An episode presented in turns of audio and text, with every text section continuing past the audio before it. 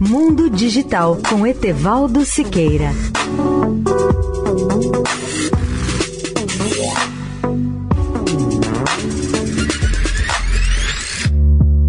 Olá, ouvintes da Eldorado.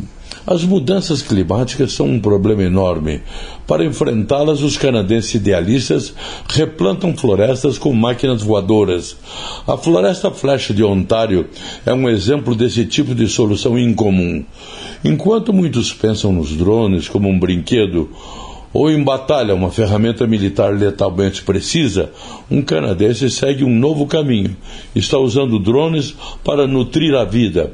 Ele é o dono da Flash Forest, uma startup com a ideia incomum de usar drones para bombardear a paisagem com sementes para um bilhão de árvores. Uma nova empresa, a Flash Forest, acredita que pode turbinar esse esforço. Drones lançando sementes rapidamente no solo podem parecer um conceito incomum, uma versão da Era Verde ou uma cena de um filme da Segunda Guerra Mundial. Mas, como os madeireiros estão usando inteligência artificial, aqueles que estão reflorestando também devem usar tecnologias avançadas. Fazer melhor do que usar paz.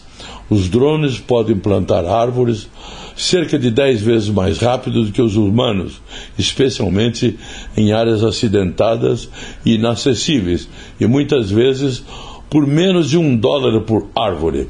Leia o artigo especial sobre o tema no portal mudodigital.net.br.